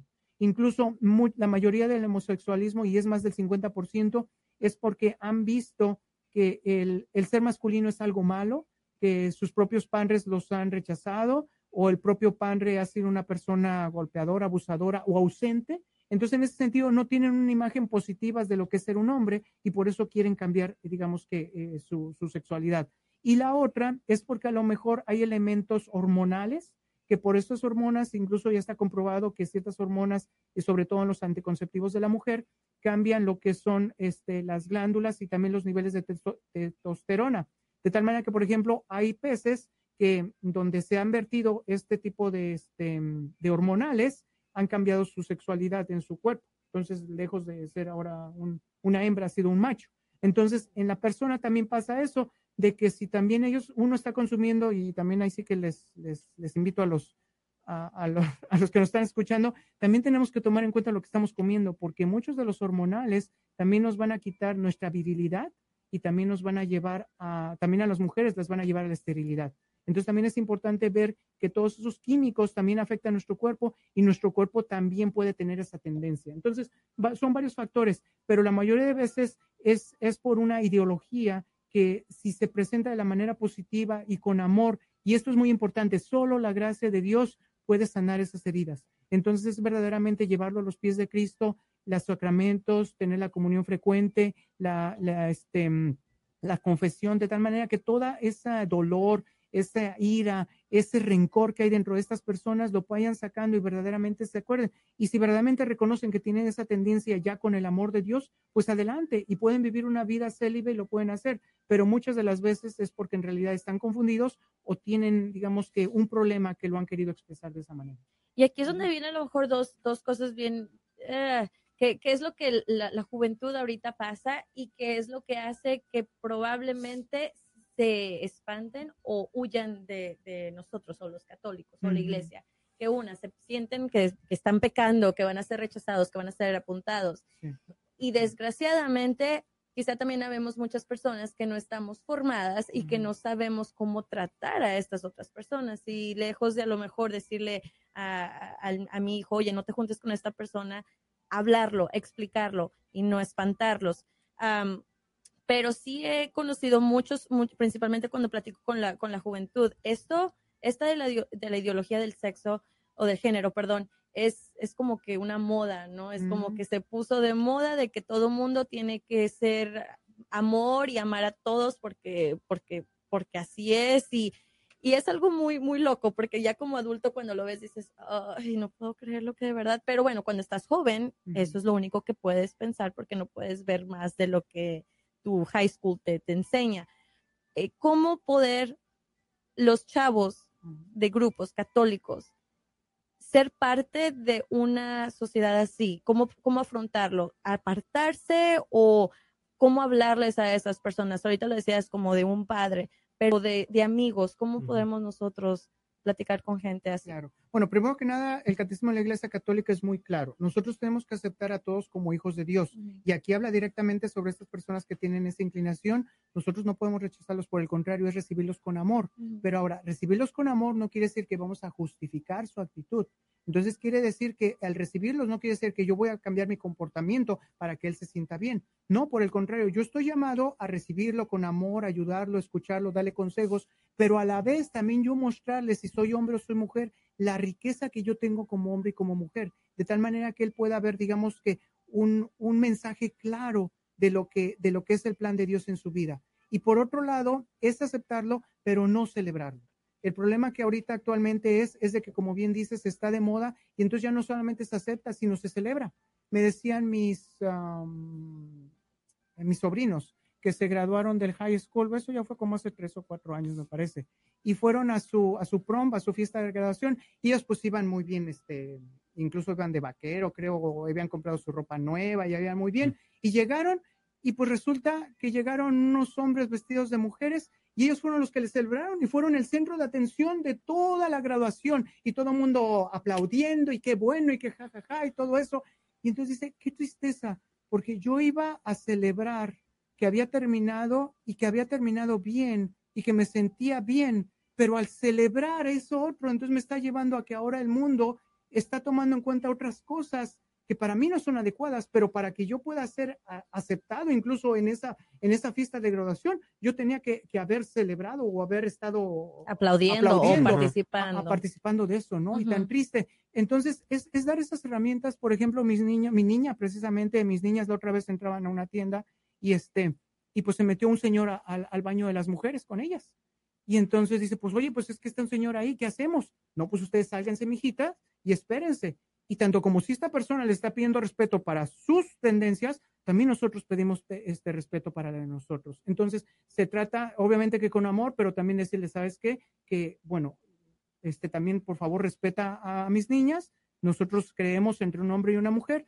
Puedes entrar ahí, pero por favor me avisas cuando ya salgas porque nosotros que queremos también privacidad, también respeto a nuestra persona. Entonces, es una situación difícil, pero sí es importante eso. Por eso es importante la formación de que nosotros seamos buenos hijos de Dios, buenos hombres, buenas mujeres y que naturalmente lleguemos con estas personas, las, las acojamos, pero que no nos... eh, digamos que tengamos bien, bien puestos nuestros principios para que no digamos que estemos tambaleando o delante de otras personas, así como decimos, pues soy orgulloso de ser católico, también soy orgulloso de ser hombre, de ser mujer y bueno, yo respeto lo que tú dices, pero eso no me va a cambiar mis principios. Entonces, Sí. es algo muy bueno. Y también la otra es la invitación a que busquemos familias, busquemos papás, busquemos mamás que nos inspiren, que nos den, digamos, que es- esos alientos de que sí se puede hacer, de que se vea una bonita familia, de que se vean buenas personas, que también nos lleven a hacer eso, porque incluso también los jóvenes ya no se quieren casar. Sí. Y incluso tienen eso, me decía un, un religioso, los que se pueden casar ya no se quieren casar.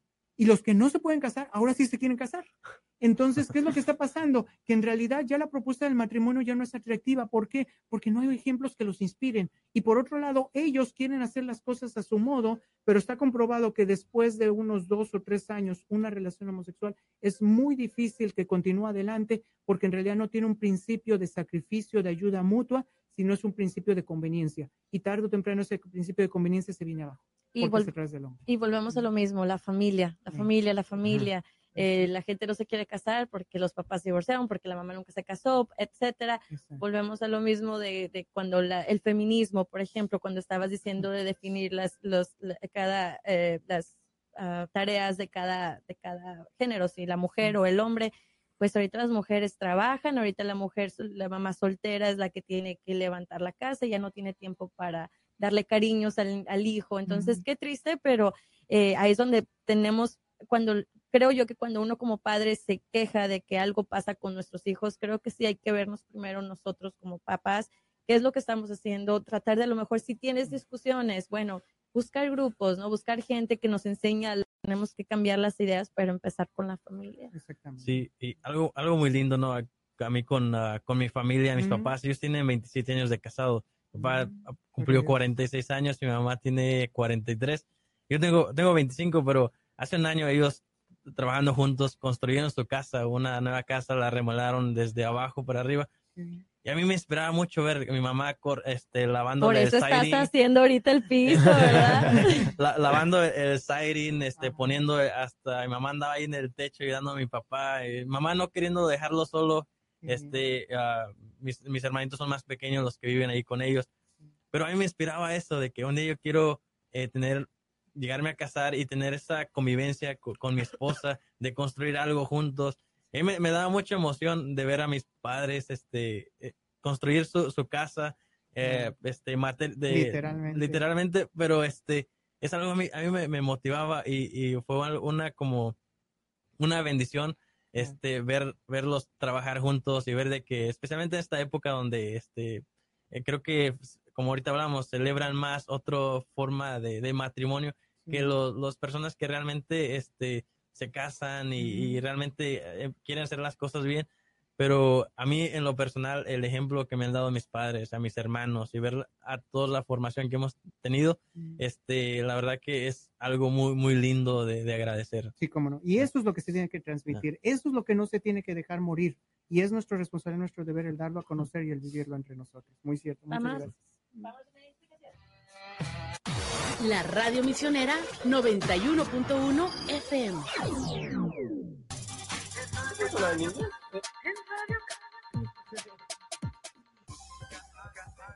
Bueno, aquí tenemos un saludo de Agustín Padrón. Saludos a muchachos, qué buen tema. Saludos a todos. Ah, también tenemos otro saludo de Lili Chavarría. Me encantó, hermoso tema para tener nuestros principios bien puestos de acuerdo a la voluntad de Ah, Dios. esa es mi mamá. Sí, dije, ¿por qué la conozco? sí. Ahí está Suena la foto. sabiduría. Ah, sí, ahí sale. Ah, oye, qué padre. Oye, eh, es que esto de las pantallas aquí en cabina está súper bien. padre. Oye, pero ahora en lugar de estarte viendo cuando platico, estoy acá. Oye, sí, en la pantalla. Como que te anima más. Te anima más. Sí, pero qué mala onda que fue cuando no me, no puse guapa. Pero X, no pasa nada. No pasa nada. ok, volvemos Bueno. al tema. Ah, ¿Hay otro comentario? ¿Hay otro No, comentario? ya, ya son todos por hoy, pero igual este, tenemos gente aquí que, que nos ha estado siguiendo a- durante la transmisión. A Judith, saludos a Judith Castillo, a, como decíamos, Lili Chavarría, Agustín Padrón, Fabián Fabricio, mi mamá, Idalia Niño, Noemí María Gómez y a familia Ramírez y Arci Editora, no sé quién sea. O es Arci, Ar- RC Editora. Ah, No, Editorial. RC, no, no sé quién sea. Pero saludos. Saludos, saludos. Gracias por escucharnos y estarnos viendo en Facebook. Y sí, tenemos un tema muy interesante porque pues eh, nos afecta a la familia y es algo que, que, que nos está afectando también en nuestra juventud, en nuestra sociedad, entonces tenemos que estar preparados para, para afrontar bien todo esto como buen católico, con educación, con valores y de hecho de eso es lo que estábamos hablando, de que de lo importante que es también la cultura, cómo la cultura puede afectar en, en el crecimiento de la familia y pues también en los pensamientos de nuestros chiquitines. Es Sí. correcto. Y pues bueno, ahí sí que ellos, eh, como también comentábamos, pues se van a llevar la experiencia, la experiencia de, de lo que están viviendo sus padres.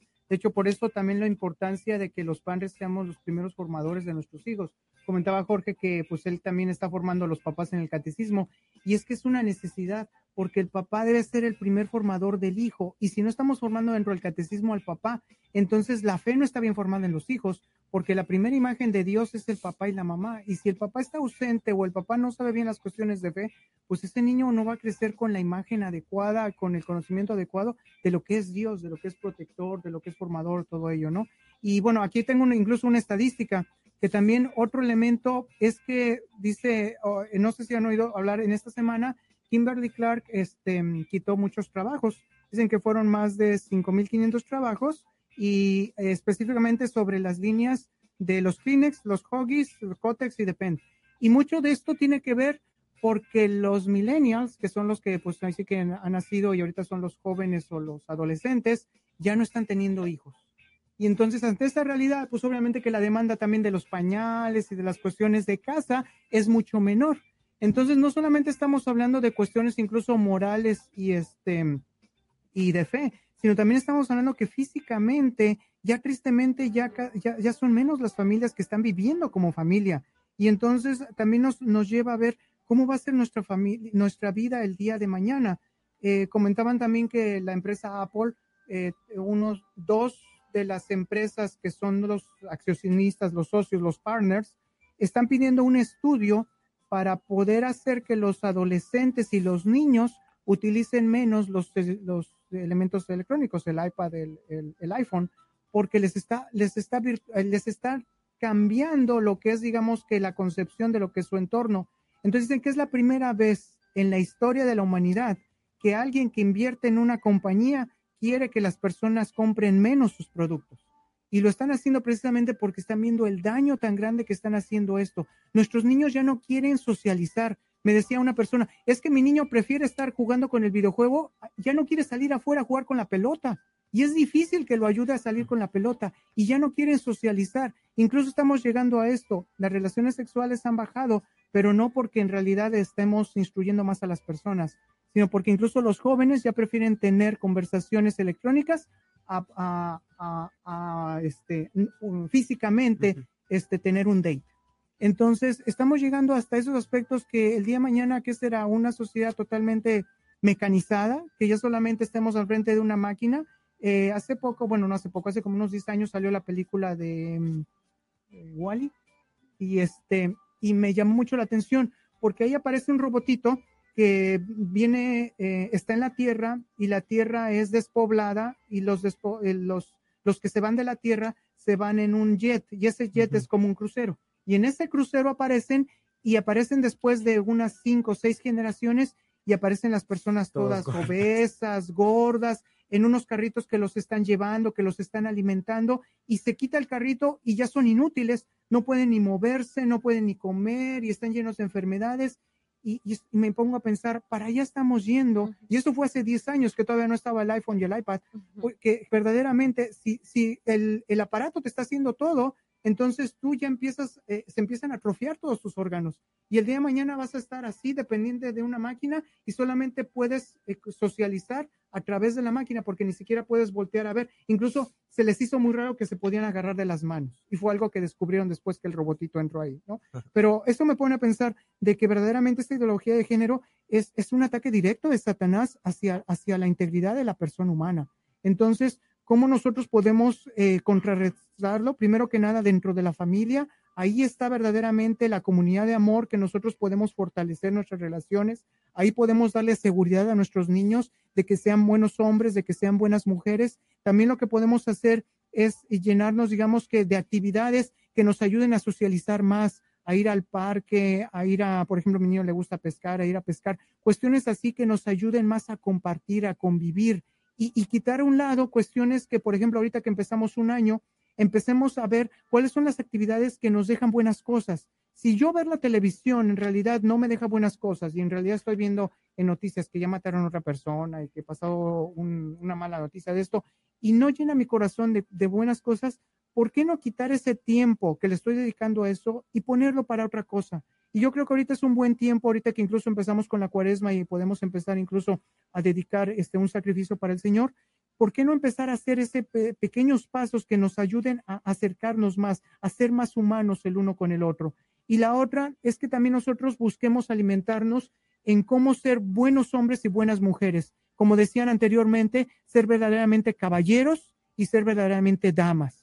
Que un caballero verdaderamente es respetuoso, que un caballero busca siempre este, el atender, el, incluso el abrirle la puerta a, la dama en el coche, incluso estar pendiente de que cuando alguien va a llegar a ver qué es lo que necesita, eh, en qué puede estar, en qué te puedo ayudar más. La dama también de que, bueno, busque, digamos, esas cuestiones, también incluso vestirse, vestirse femeninamente, eh, buscar un- por ejemplo, su hogar, ¿por qué no? Eh, florecitas y un ambiente que se respire verdaderamente un, clima de amor, de armonía y, que demos, digamos, que esos dones, esas cualidades, esas características que Dios nos ha dado.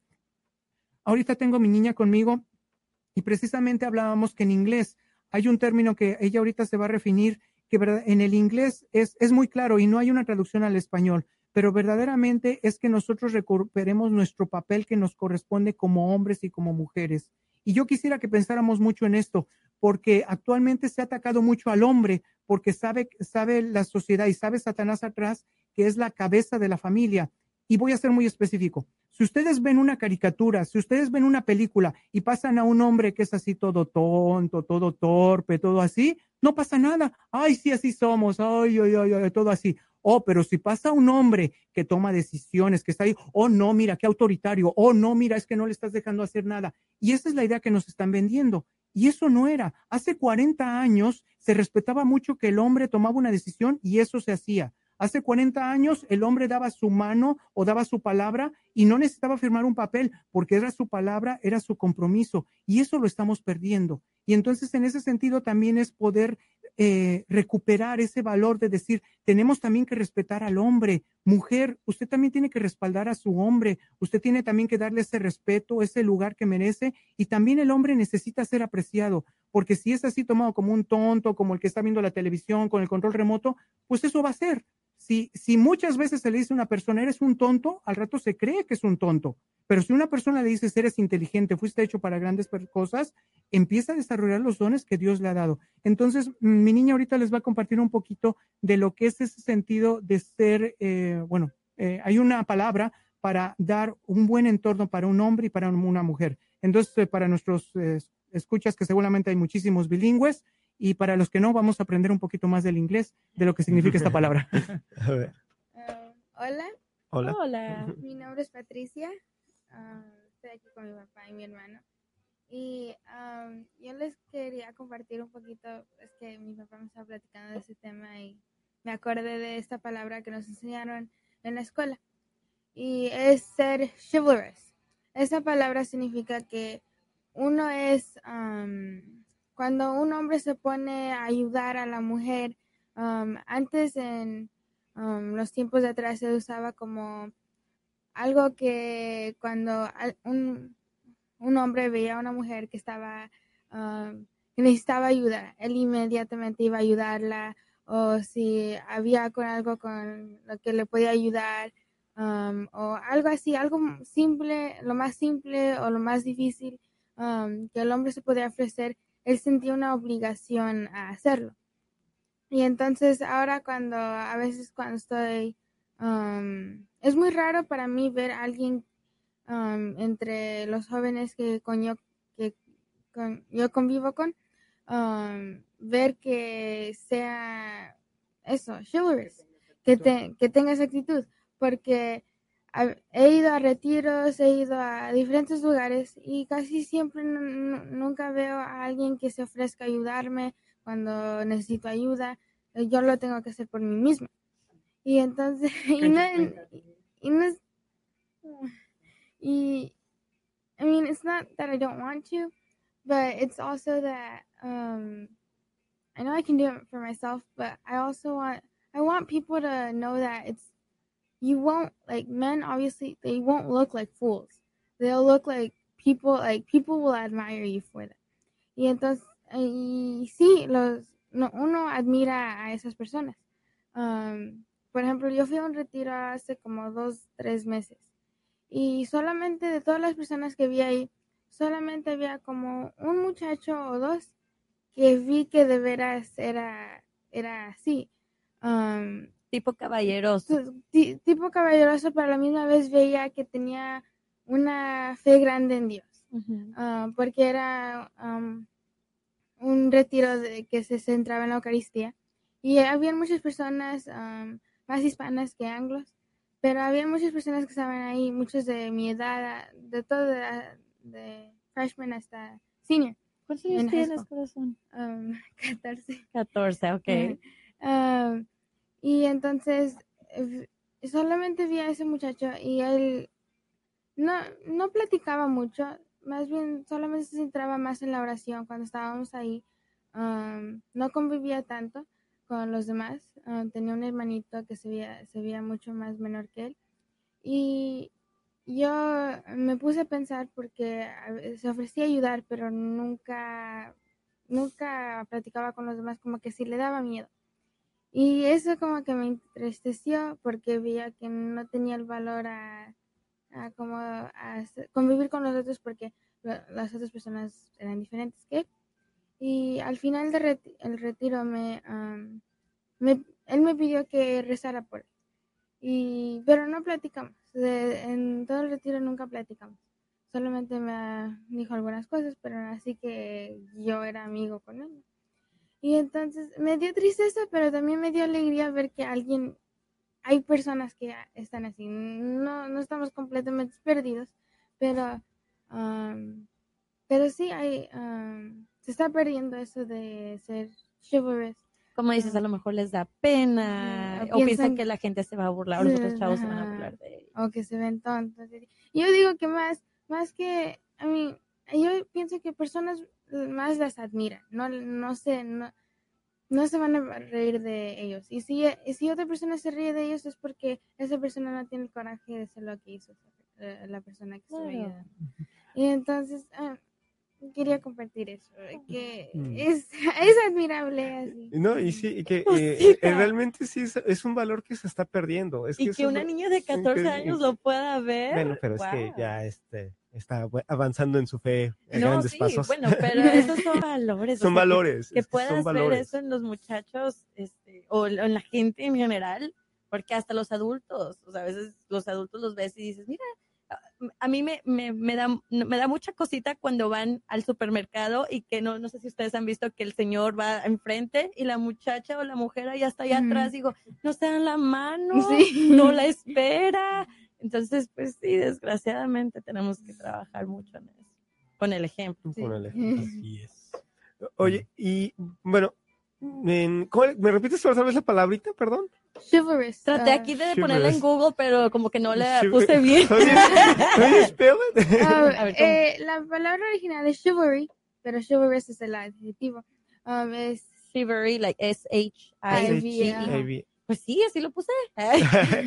es C-H-I-V-A. Vamos a tener que preguntarle a Alexa. Um, Sabes que sí. Ella siempre Alexa, tiene la razón. Alexa, what chivalrous mean? Pero es, basta solamente el adjetivo, que es shaking o, or, yeah, shaking as a Me imagino, a lo mejor lo puse mal. Chivalry, no, ¿verdad? chivalry, C-H-I-V-A-L-R-Y. Um, lo puse mal. Ah. Bueno, pero este, ya, ya aprendimos esa palabra y ya le vamos, le voy a decir a Beto cuando venga, tienes que ser chivalry.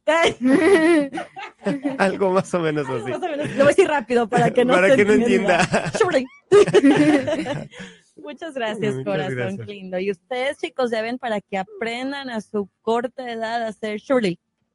Eso. Y, es algo, algo muy lindo, ¿no? Que, que la gente aprecia mucho cuando uno tiene ese, o sea, que sale naturalmente de uno de ir y dar la mano a alguien que necesite. La verdad que este, la gente se, oye, se sorprenden o, o te agradecen mucho, hasta a veces te agradecen de más, De más, sé. por, por hacer algo que tal vez ah, otras personas miran que no, no, este, no, no tiene sentido o no vale la pena, pero realmente este, ah, es, ah, personas llegan a apreciar mucho cuando uno realmente le pone esa atención de abrir la puerta, o sea, a veces que, aunque no lleve nada, pero abrir la puerta y esperar lo que pase, la verdad que ellos aprecian mucho eso y la- Ujú. especialmente gente más mayor, yo creo que vivieron mucho esa época que miran que alguien realmente hasta les sonríen y se ponen alegres de que alguien realmente pone atención a algo tan simple de este tal vez muchas personas dicen no pues ella puede abrir la puerta o sea pero O la misma Esto- muchacha a lo mejor te va a decir, Sí. ay, ¿por qué me la abres? Sí, y esa es la otra porque- cosa, es que también a veces las mujeres, nosotras nos ponemos, los hacemos así,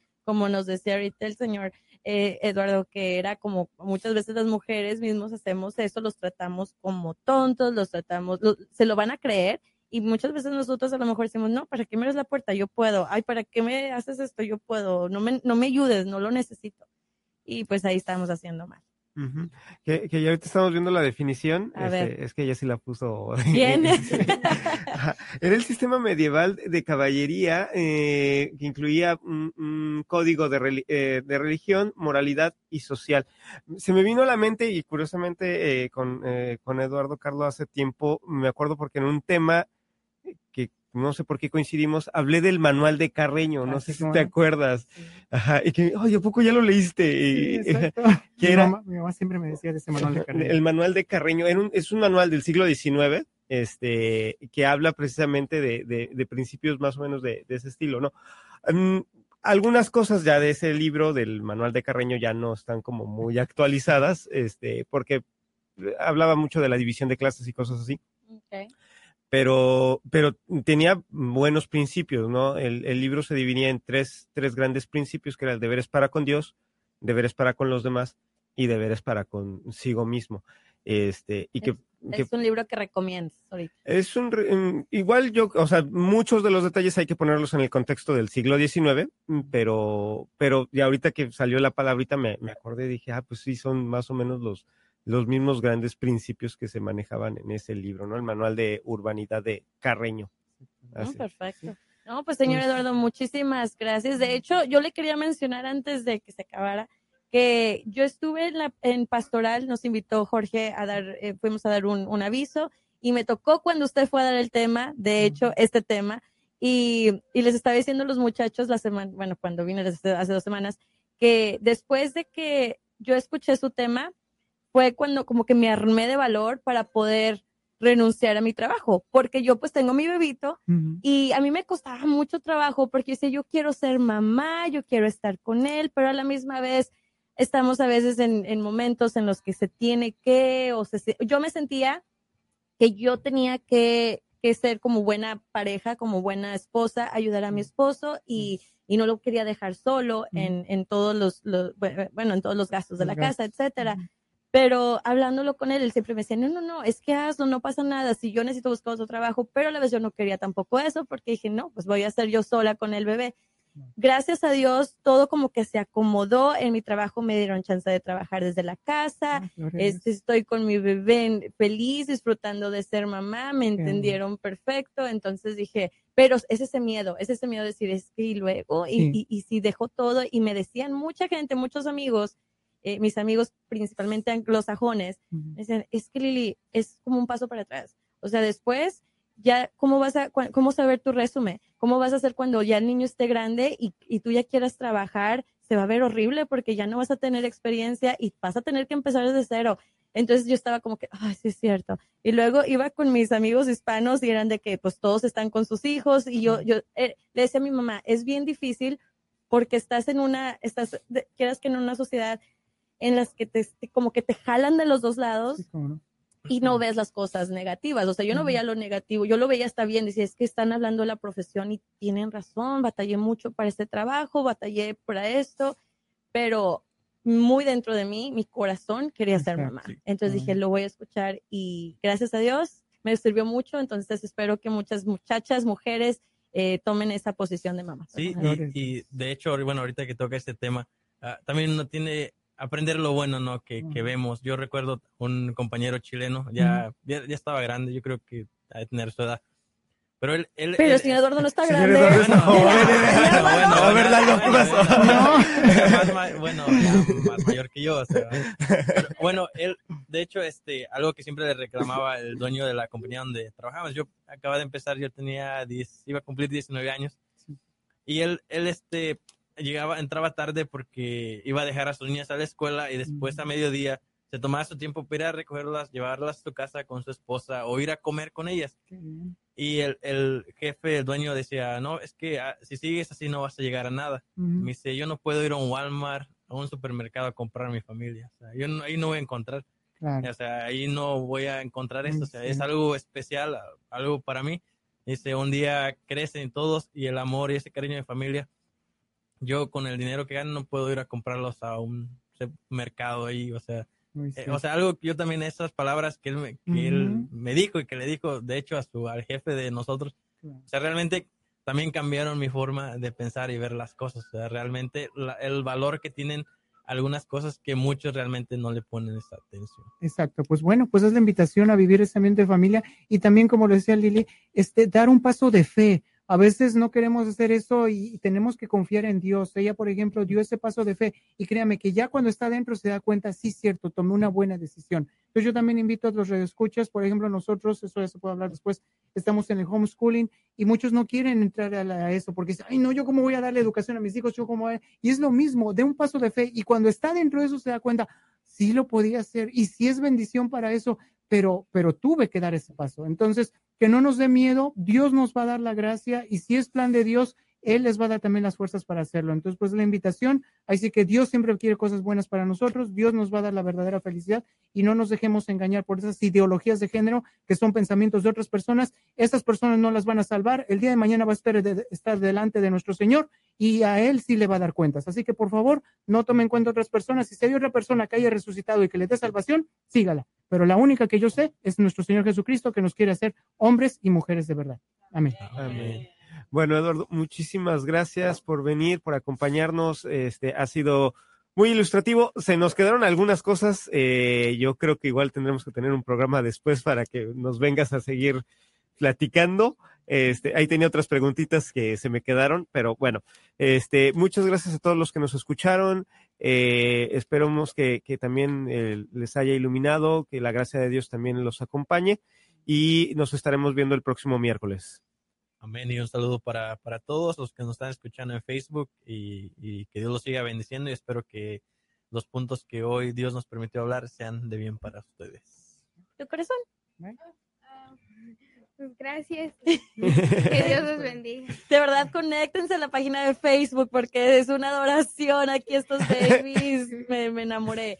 Y bueno, pues muchísimas gracias por escucharnos. Nos vemos o nos escuchamos el próximo miércoles y nos vemos también el próximo miércoles. Dios los bendiga. Hasta luego.